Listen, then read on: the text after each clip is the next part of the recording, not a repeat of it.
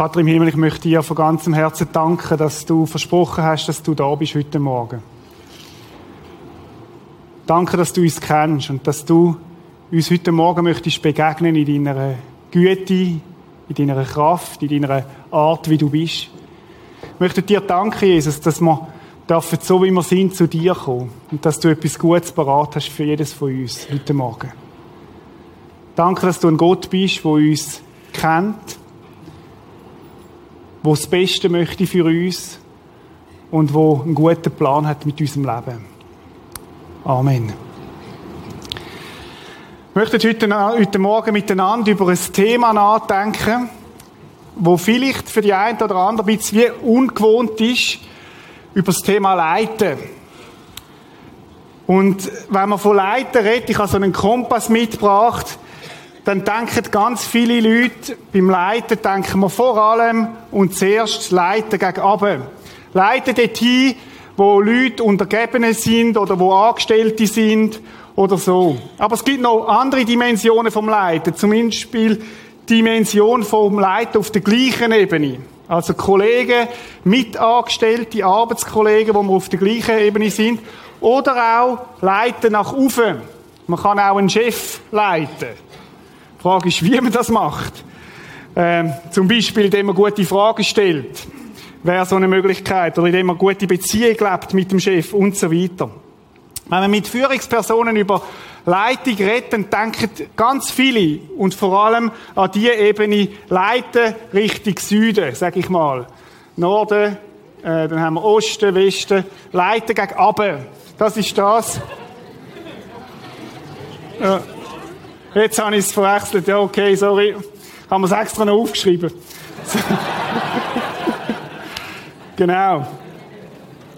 Und man vergisst dabei eins, was eigentlich entscheidend ist, wenn man von Leitung nachdenkt.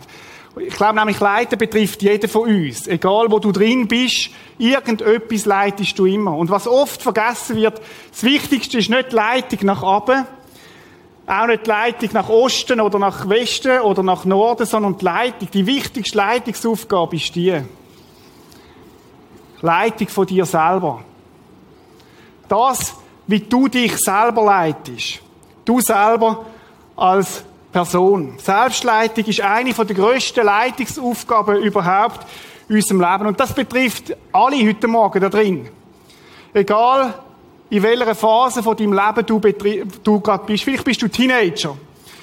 In Teenagerphase extrem entscheidend, wie du dich selber leitest. Mit welchen Freunden bist du zusammen? Mit welchen, welchen Weg schlägst du ein? Welche Entscheidungen triffst du? Welchen Angebot folgst du oder nicht?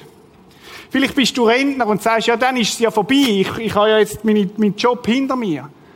Doch auch dort ist die Frage plötzlich, was machst du mit dieser vielen Zeit. Ich weiss, die Rentner sagen, sie haben nicht viel Zeit, oder? Sie müssen immer, sind gehetzt, viele auch. Aber was machst du mit dem? Wie leitest du dich im Alter gut? Wie gehst du mit deinen vielleicht weniger oder mehr begrenzten Kräften um?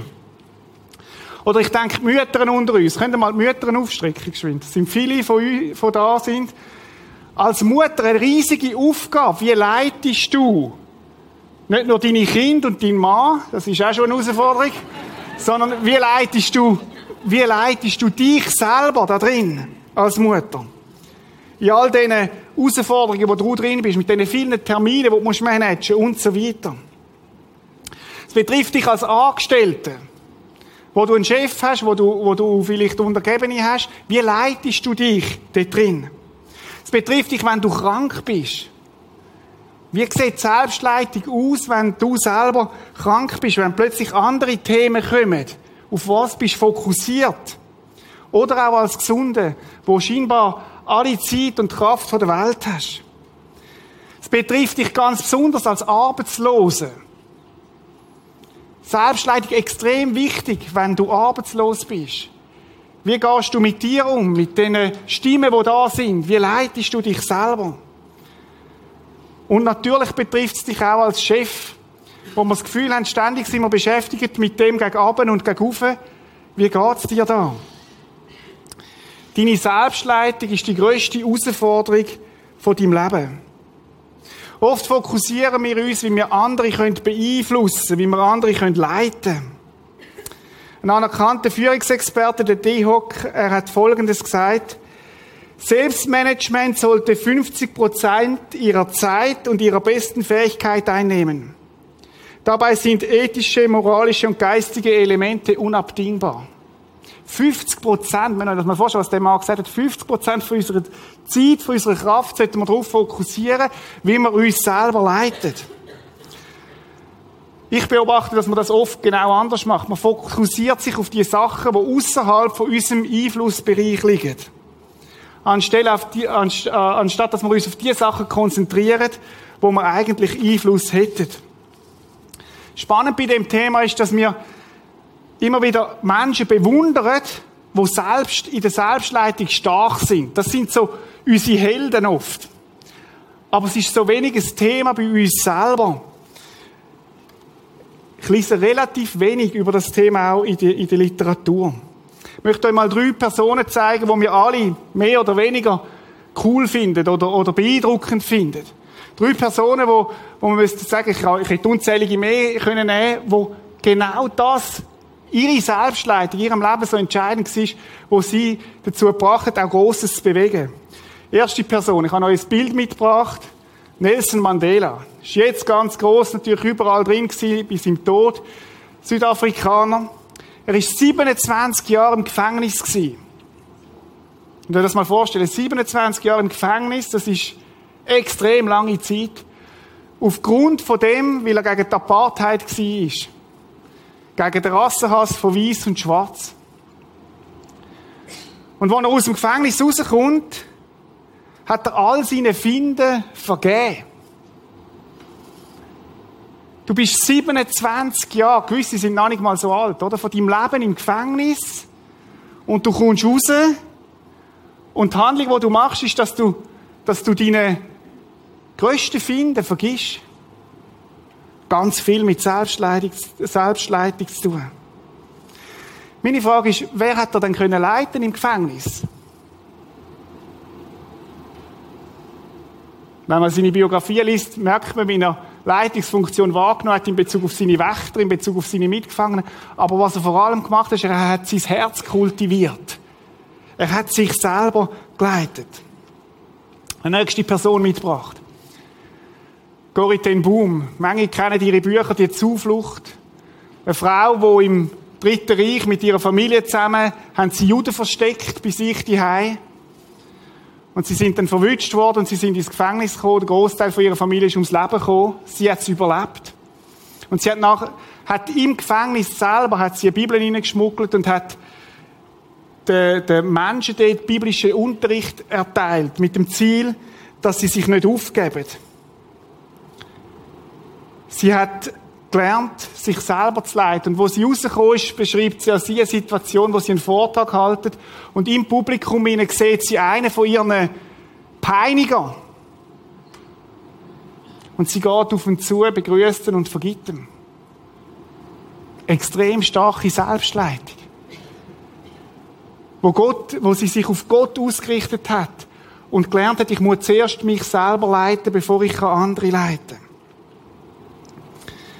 Und ich denke an eine dritte Person, die uns heute Morgen vielleicht auch ein bisschen beschäftigt. Können Sie auch mal einblenden? Der Stan Wawrinka, oder wie man ihm auch immer sagen will, wo er gewonnen hat im Final, im Halbfinal, hat drei Bewegungen gemacht, hat sich an den Kopf angezeigt, weiß nicht, ob Sie die, die es gesehen haben.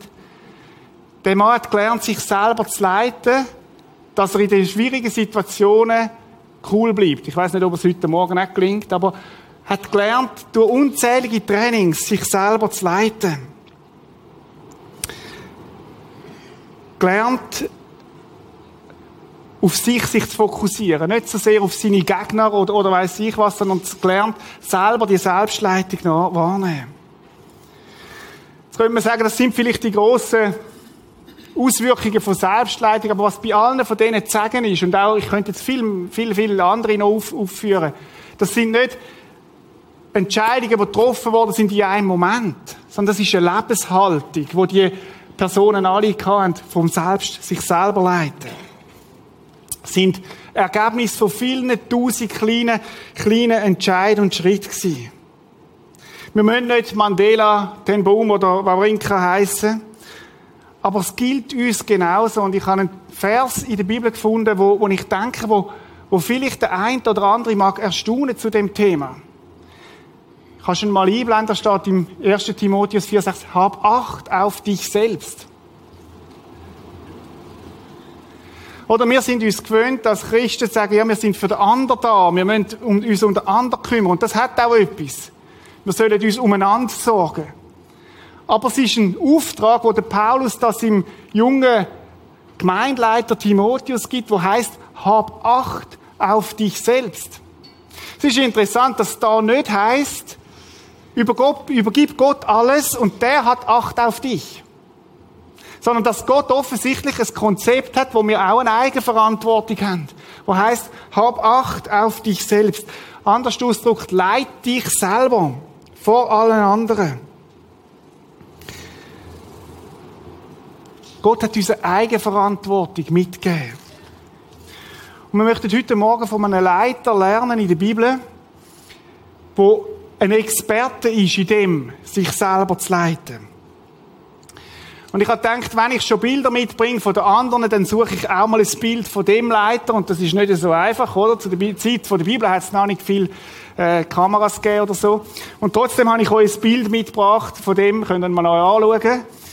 Ist der David, oder? So hat er sich der Michelangelo vorgestellt. Junge, feste Burst mit Locken. Ich weiß nicht, wie du dir vorstellst. David, ein extrem begnadeter Leiter. Er war ursprünglich Hirt ist dann später König, Krieger Kriegsherr, ist König geworden, Poet. Und vom David können wir lernen, was es heißt, sich zu leiten. Warum habe ich den David genommen? Der David ist ein Experte da drin und man findet unzählige Geschichten von Selbstleitung. Und zugleich ist der David ein Mann gewesen, wo es zumindest einmal in seinem Leben eine Situation gegeben hat, wo er sich katastrophal geleitet hat. Nämlich so schlimm geleitet hat, dass es in einen Ehebruch hineingelaufen ist und dass es nachher nicht zu einem Mord gekommen ist. Und wenn einer sich auskennt im Thema Selbstleitung, dann der David. Wenn einer weiß, von was er redet, dann er. Er hat beide Pole kennt. Er hat erlebt, was es heißt, wenn ich mich gut selber leite. Und er hat erfahren, was es heißt, wenn man sich schlecht leitet und was dann die Konsequenz daraus ist. David, wir möchten miteinander einsteigen in eine Story von David, wo uns aufgeschrieben ist, im 1. Samuel. Kurz Vorgeschichte. Der David ist der zukünftige Thronfolger von Israel. Und der David ist ein Mann der demütig war, der, sich nicht aufgedrängt hat.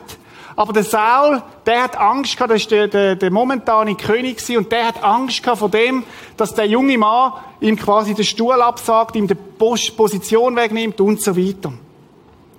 Und der Saul hat drum Elitesoldaten gesammelt bei sich, die besten Krieger, mit dem einen Ziel, den David umzubringen. Damals ist das relativ, ähm, was sage ich damals? Heute ist es ja manchmal auch noch so in gewissen Regimen, dass man einfach, wir haben von Nordkorea gehört, mögliche äh, Konkurrenten einfach umbringen lässt. Das ist damals auch üblich gewesen. Und so hat der David, ist der Saul am David hinein Und der David hat sich versteckt und dort fängt unsere Geschichte an. 1. Samuel 24 ab Vers 3. Kaum hatte Saul die Philister wieder aus dem Land vertrieben, da wurde ihm gemeldet, David ist jetzt in der Wüste von Engedi. David ist sich am Verstecken. Und er ist nicht nur in der Wüste, sondern es ist vermutlich für ihn auch eine wüste Zeit gewesen. Wenn du davor rennst, wenn du dich musst verstecken, weil, weil du verfolgt wirst, da ist Druck da gewesen. Ich könnte sagen, Druck von Norden nach oben, Druck von oben. Und dann heißt folgendes, Saul wählte 3000 Elitesoldaten aus ganz Israel aus und machte sich auf die Suche nach David und seinen Leuten. Wenn ihr euch das mal vorstellen, 3000 Grenadier, 3000 beste Soldaten auf dem Weg, den David hinzurichten. Als sie bei den eingezäunten Schafweiden in der Nähe des Steinbockberges vorbeikamen und eine Höhle fanden, ging der König hinein, um seine Notdurft zu verrichten. Ist ja spannend, dass die Bibel so Details erwähnt, oder?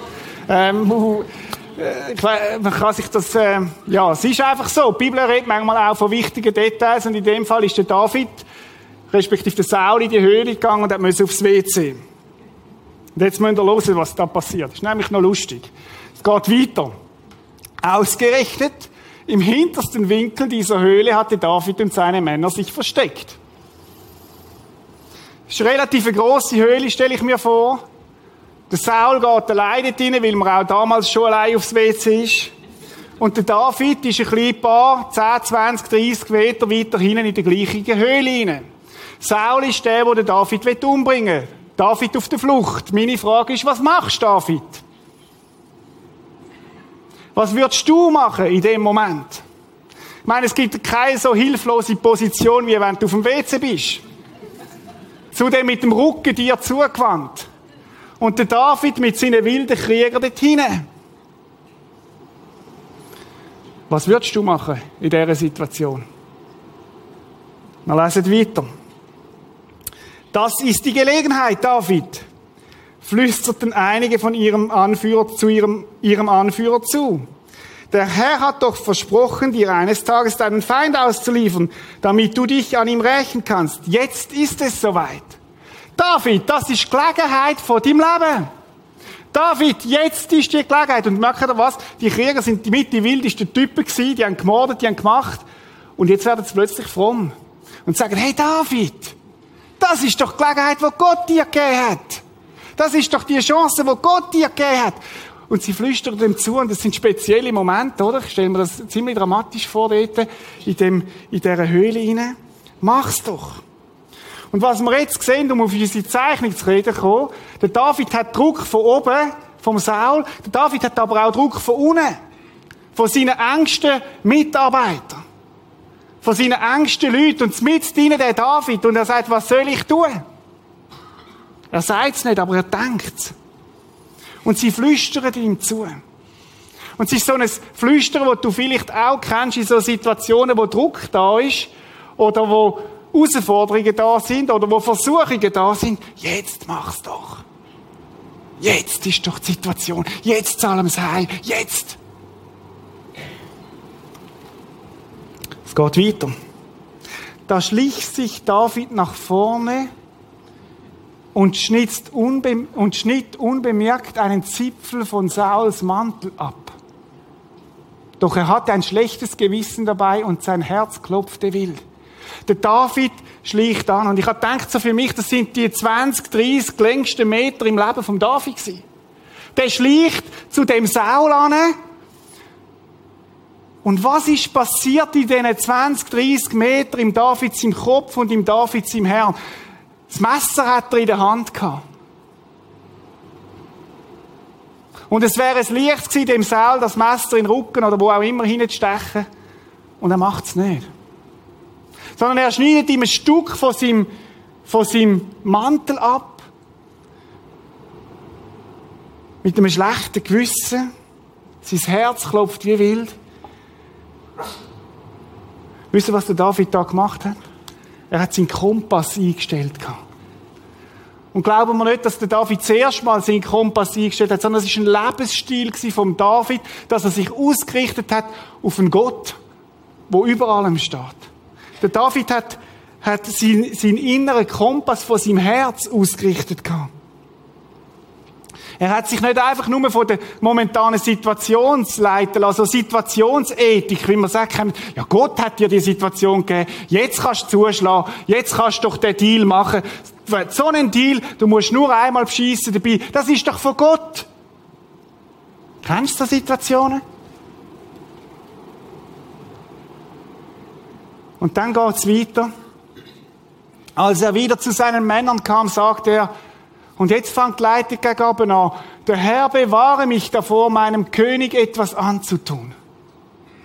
Beim David merkst du, er hat Autorität über sein Leben gehabt obwohl er ein extrem starker Leiter war, obwohl er eine Machtposition hatte in dem Moment, hat er gewusst, ich habe eine Autorität über mein Leben und die ist grösser als meine eigene Autorität. Der Herr bewahre mich davor, meinem König etwas anzutun, denn er ist vom Herrn ernannt worden.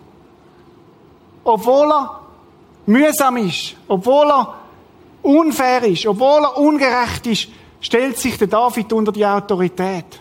Nein, niemals werde ich Saul töten, denn der Herr hat ihn zum König eingesetzt. Was für eine Selbstleitung in dem Moment. Was für ein Satz. Und dann geht's weiter. David verbot seinen Männern, sich an Saul zu vergreifen.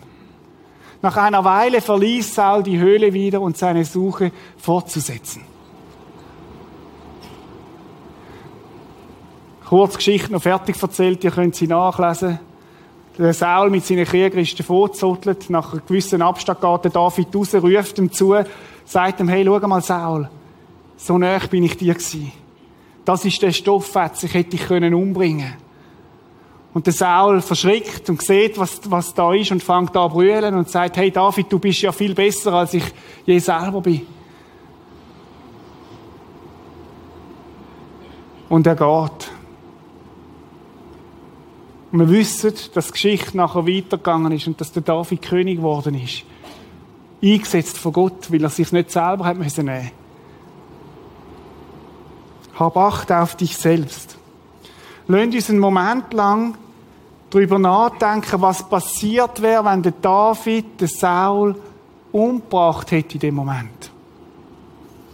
Wenn er aus dem Moment heraus gehandelt hätte, so wie es vielleicht du und ich gemacht hätten in dem Moment. Was wäre passiert?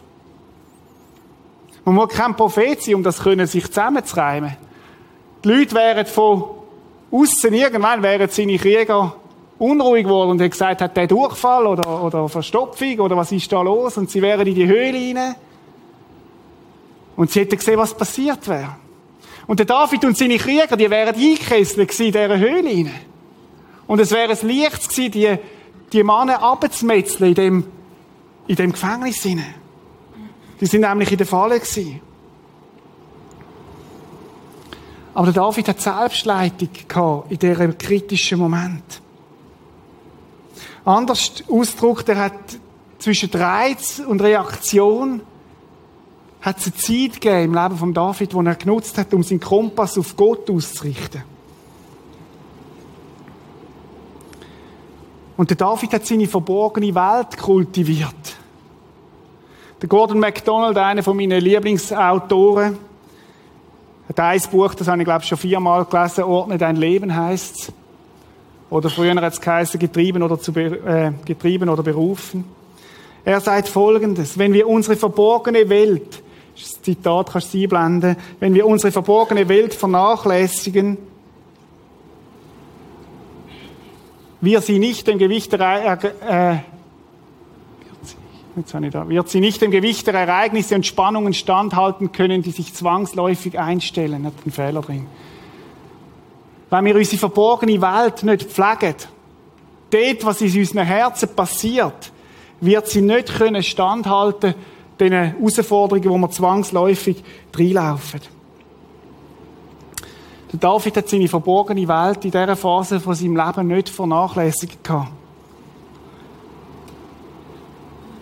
Warum hat der David das können? Weil er Gott vertraut hat. Weil er gewusst hat, mein Leben steht unter einer grösseren, grösseren Hand. Mein Leben ist unter einer grösseren, unter einer grösseren Hand, wo ich nicht selber muss mich für meine Rechte sorgen. Ich möchte euch mit einer anderen kurzen Darstellung das zeigen.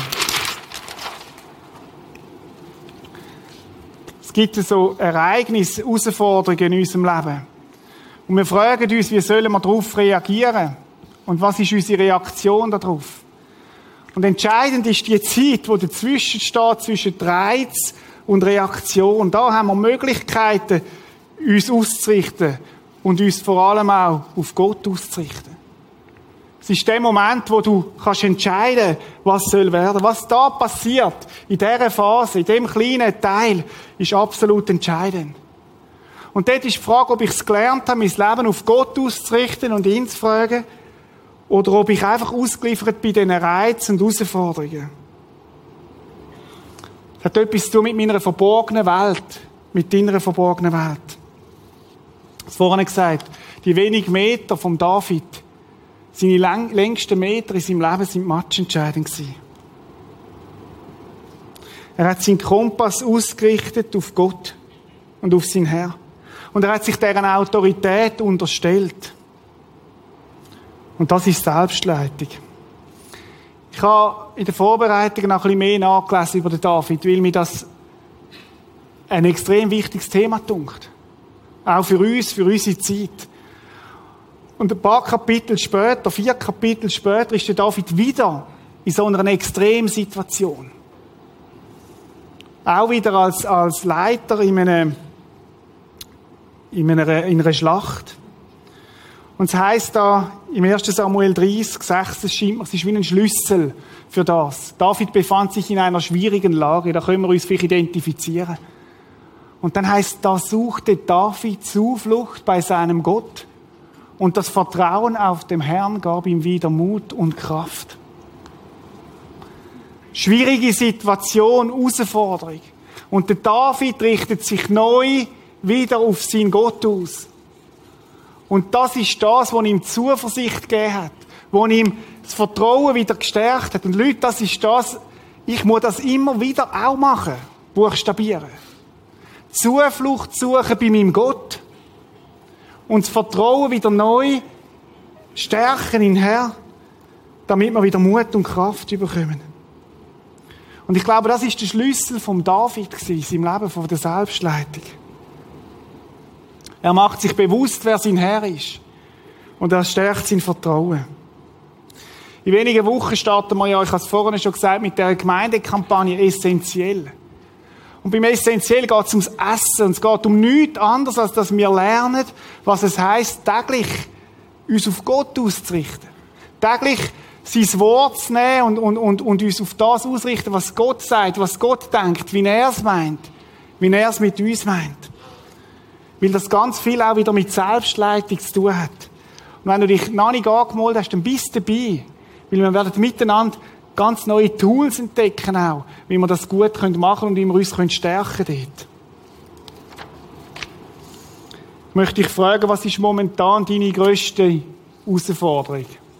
Was ist dort, wo du im Moment, wo bei dir in deinem Leben momentan Selbstleitung gefordert ist? In deiner Familie vielleicht? In deiner Partnerschaft, in deinem Beruf, in deinem Leben. Vielleicht sind es Lebensumstände. Und meine Frage ist, auf was fokussierst du dich in dem Moment? Auf die Leute unter dir? Deine Angestellten, deine Kinder, wenn die mal endlich täten? Die Leute über dir, dein Chef? Wenn der sich doch nur verändern würde? Oder das Flüstern von Menschen, die um dich herum sind, die sagen, jetzt das. Ich möchte zurückkommen zum Kompass.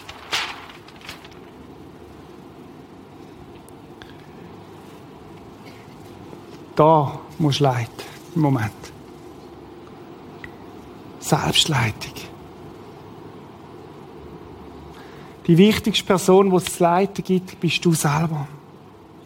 Da suchte David Zuflucht bei seinem Gott und das Vertrauen auf dem Herrn gab ihm wieder Mut und Kraft. Leute, genau darum geht's. Immer und immer wieder neu. Zuflucht bei Gott suchen. Darum hab Acht auf dich selbst. Ich möchte beten. Und Vater im Himmel, wir sind immer wieder gefordert durch Herausforderungen in unserem Leben. Und ich möchte dich bitten, dass du uns hilfst, den Fokus richtig zu legen. Dass wir Menschen dürfen sein, die sich auf dich ausrichten, die gelernt haben, sich selber zu leiten, weil sie wissen um den Gott, der für sie sorgt, der für sie schaut. Ich möchte dich bitten, dass wir Menschen sind, die unser Vertrauen immer wieder in dich setzen und darum auch neue Mut und neue Kraft gewinnen. Egal wie groß die Herausforderungen sind, wo wir drinstehen. Danke, Herr, dass du uns nicht im Stich lässt in diesen Situationen. Aber nimm, hilf uns, dass wir die Verantwortung, die du uns auch gibst, wirklich auch wahrnehmen können, Jesus. Amen. Wir möchten jetzt in eine Zeit hineingehen, wo wir von Gott sind. Und genau das das praktizieren, was der David da gemacht hat, da suchte David Zuflucht bei seinem Gott. Und das Vertrauen auf dem Herrn gab ihm wieder Mut und Kraft. Und wenn wir jetzt eine Zeit haben, wo wir mit Gott möchten zusammen sein, im Lieder singen, dann soll das genau so eine Zeit sein, wo du dich neu darfst ausrichten. Das kannst du tun, indem du mitsingst, das kannst du tun. Vielleicht brauchst du einen Moment auch einfach, wo du still vor Gott sitzt und, und da bist und sagst, ich möchte meinen Kompass, mein Herz ganz bewusst auf Gott ausrichten. Ich möchte einige Verse einfach vorlesen. Und du darfst sie für dich so ganz persönlich nehmen, als eine Ausrichtung von deinem Herz auf Gott. Der Herr ist mein Licht und mein Heil. Vor wem sollte ich mich fürchten?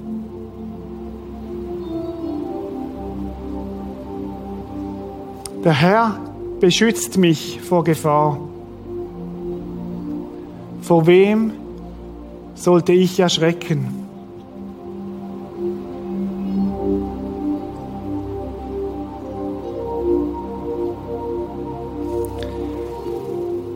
Wenn selbst Vater und Mutter mich verlassen, wird doch der Herr mich aufnehmen.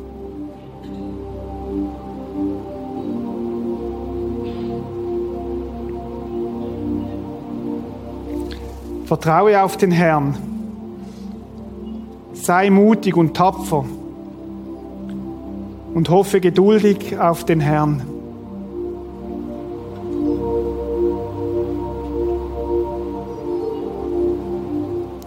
Sieh her, der Herr dein Gott hat dir das Land hingegeben. Zieh hinauf und nimm's ein, wie der Herr, der Gott deiner Väter dir zugesagt hat. Fürchte dich nicht und lass dir nicht grauen.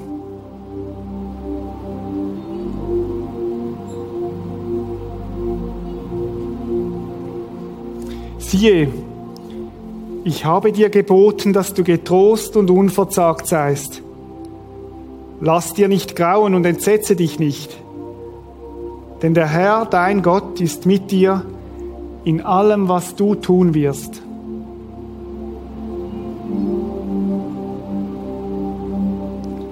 Habt keine Angst. Der Herr, euer Gott, kämpft für euch.